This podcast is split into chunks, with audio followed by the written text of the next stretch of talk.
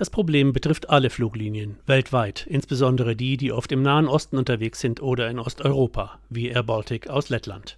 Über manipulierte Daten wird den Piloten im Cockpit vorgemacht, sie seien ganz woanders. Captain Jornis Christops Flugsicherheitsmanager bei Air Baltic. Spoofing bedeutet, dass jemand versucht, Daten mit einem bösartigen Signal zu überdecken, also mit falschen Informationen, um damit falsche Reaktionen auszulösen.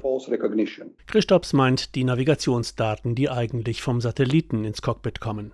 Das Problem bei Spoofing Piloten können nur schwer erkennen, ob und wie sie im Cockpit gehackt wurden. Niklas Ahrens bei der Pilotenvereinigung Cockpit zuständig für IT-Sicherheit. Wenn es ein wirklich sehr gut gemachtes Spoofing ist, dann weiß der Angreifer, welches Ziel er hat. Das heißt, er hat sich einen konkreten Flieger ausgesucht und versucht dann durch gezieltes Verfälschen des GPS-Signals diese Position äh, abdriften zu lassen. Weil die Systeme offen sind, unverschlüsselt und Angriffe auf mehrere Arten durchgeführt werden können. Über falsche Zeitsignale, falsche Koordinaten oder manipulierte Höhendaten.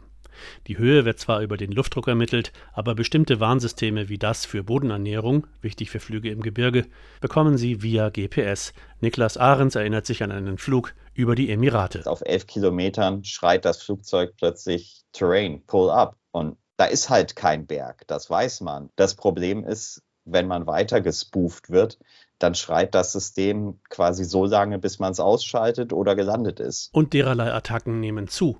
Die Europäische Flugsicherheitsbehörde EASA will die Fluglinien besser schützen.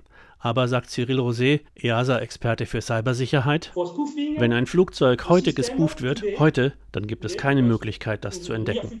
In naher Zukunft wissen wir aber, wie man das kann. Zum Beispiel, indem die verschiedenen Navigationssysteme im Cockpit, es gibt mehrere, alle Daten automatisch abgleichen und bei Unstimmigkeiten Alarm auslösen, damit der Pilot ein anderes System nutzen kann. Das geht heute teilweise schon, ist aber abhängig vom Flugzeugtyp.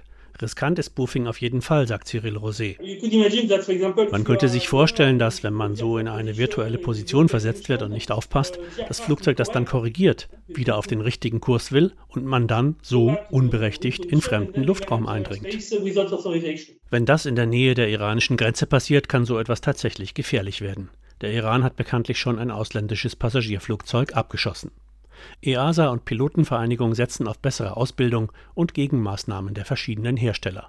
Ein Patentrezept gibt es leider nicht. Wir möchten, dass sich die Situation verbessert, aber ich denke, der beste Weg, die Situation zu verbessern, ist, die Kriege zu beenden. Wenn die vorbei sind, verhält sich das GPS wieder normal. RBB 24 Inforadio vom Rundfunk Berlin-Brandenburg.